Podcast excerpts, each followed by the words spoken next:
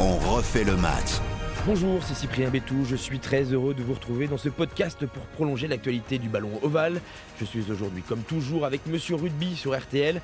Jean-Michel Rascol, bonjour. Bonjour, bonjour Cyprien, bonjour à tous. Et pour nous accompagner, Gilles Navarro qui commente les matchs de rugby avec toi. Bonjour Gilles.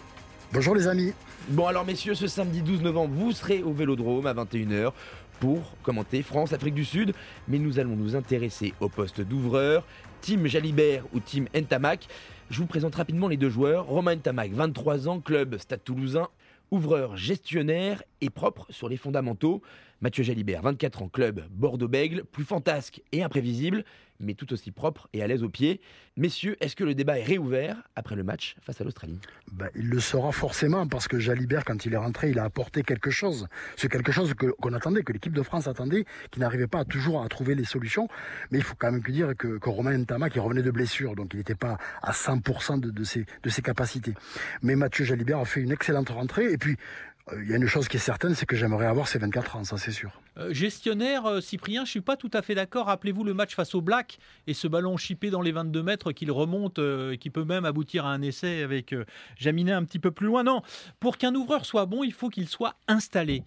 Si on parle des grands ouvreurs qui ont fait les, grandes équipes, Boden Barrett, Dan Carter pour ne citer que ces deux Blacks, ou encore ah, Johnny Wilkinson, quatre coupes du monde, Sexton, Jonathan Sexton, 99 sélections avec l'Irlande. Ces gens-là, ils n'ont pas toujours été bons, mais ils ont toujours été là.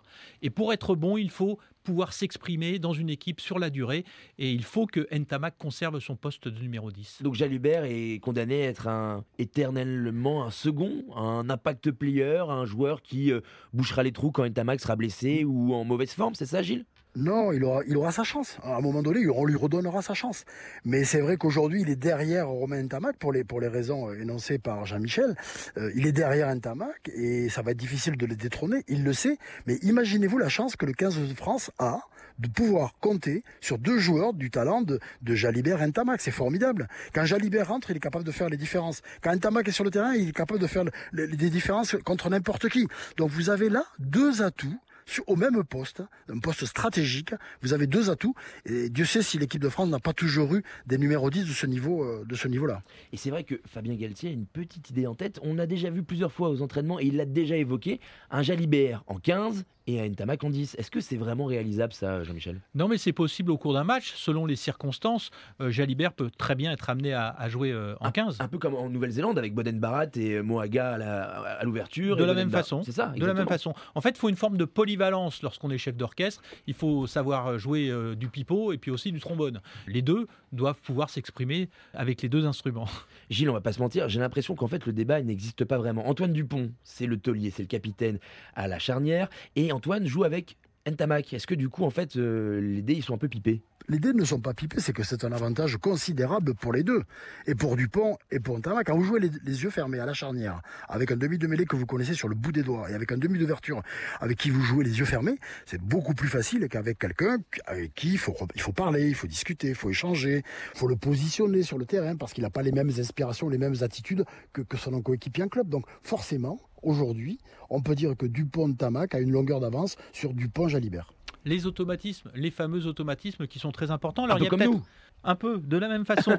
Euh, il y a quand même un paramètre qu'il faut prendre en compte, c'est euh, le rôle de buteur parce que euh, dans ce rôle-là, d'ailleurs, ils sont assez, ils ont une trajectoire assez parallèle. Hein. C'est pas du 100%, mais c'est quand même très vaillant. C'est plutôt une bonne réussite. C'est assez propre.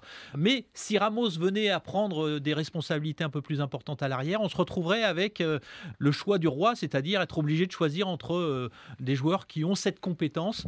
Et là, ça ne serait pas facile. Bon, si je résume, Ntamak a une petite longueur d'avance, mais Jalibert est toujours à l'affût. Ouais, c'est pas mal ça, toujours... Hein, Gilles c'est bien, c'est très bien. Ouais.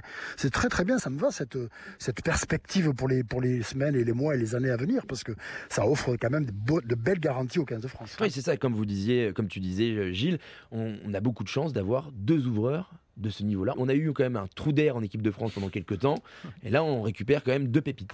Oui, et puis en plus euh, cette notion de finisseur qu'a introduit euh, Fabien Galtier, ce n'est pas un remplaçant, et c'est assez valorisant d'être un finisseur quand on finit. Forcément, on est sur le terrain à la fin du match, victoire ou pas, et donc il y a une signature qu'on apporte, qu'on n'apporte peut-être pas lorsque l'on est remplaçant. Bon, de toute façon, ce débat sera ouvert, réouvert, ré-réouvert d'ici la Coupe du Monde 2023. Merci Gilles, merci Jean-Michel, merci de nous avoir suivis pour ce prolongement de On refait le match de rugby que vous pouvez commenter et noter sur les plateformes d'écoute habituelles. Vous pouvez également nous écouter, réécouter sur l'application RTL ou le site rtl.fr.